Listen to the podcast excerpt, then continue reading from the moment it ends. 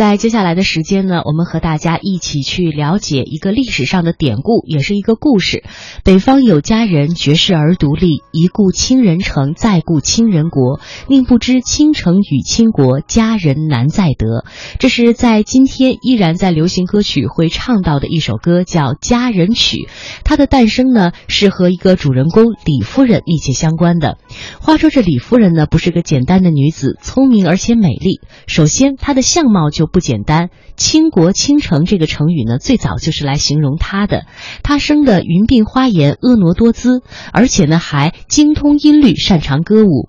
呃，其次呢，她有一个音乐奇才的哥哥李延年，性知音，善歌舞。能填词也能编曲，李延年就是因为善音乐被封为了乐府的协律都尉，在宫廷内呢负责做音律方面的工作。他有一次利用给汉武帝唱歌的机机会，唱出了这一首自己创作的佳人曲。汉武帝当时听的是如痴如醉，问道说：“哎，果真有如此美貌的佳人吗？”平阳公主说：“延年的妹妹就貌美非凡。”这武帝连忙召李氏进宫，只见这李氏体态轻盈，貌若天仙，而且和歌词当中是一样的善歌舞。呃，大概此时呢，佳人曲唯美的词句又回荡在了汉武帝的耳边。可是时间不长，体质本来就柔弱的李夫人不久呢就倒在了病榻上，日渐憔悴。但是汉武帝依然惦记着她。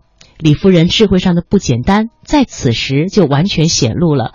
病态泱泱中的她，自始至终要留给汉武帝一个美好的印象。因此，汉武帝每次来探病的时候，他都将自己全身蒙在被子里，不让武帝看他。呃。他是这么说的：“说身为妇人呐，容貌不修，装饰不整，不足以见君父。如今蓬头垢面，实在不敢与陛下见面，望陛下理解。”这武帝呢，无可奈何，十分不高兴的离开了。武帝离开之后，李夫人的姐妹们都埋怨他：“哎，你真不该这么做，惹得皇帝发怒。”李夫人是这么解释的：“凡是以容貌取悦于人，色衰则爱迟。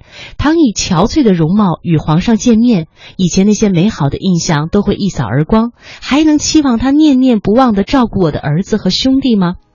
他死了之后呢，汉武帝伤心欲绝，以皇后之礼厚葬了他，并且令画工绘制了他印象当中的李夫人的形象，日夜是徘徊瞻顾，低头嗟叹。呃，现在呢有很多的成语，其实呢都是打这儿来的。比如说我们刚才提到的“倾国倾城”，还有“绝世佳人”“姗姗来迟”等等。呃，之后呢还有白居易做的《李夫人》，李延年的《佳人歌》，还有《玉搔头》等诗词的典故，都是因李夫人而来的。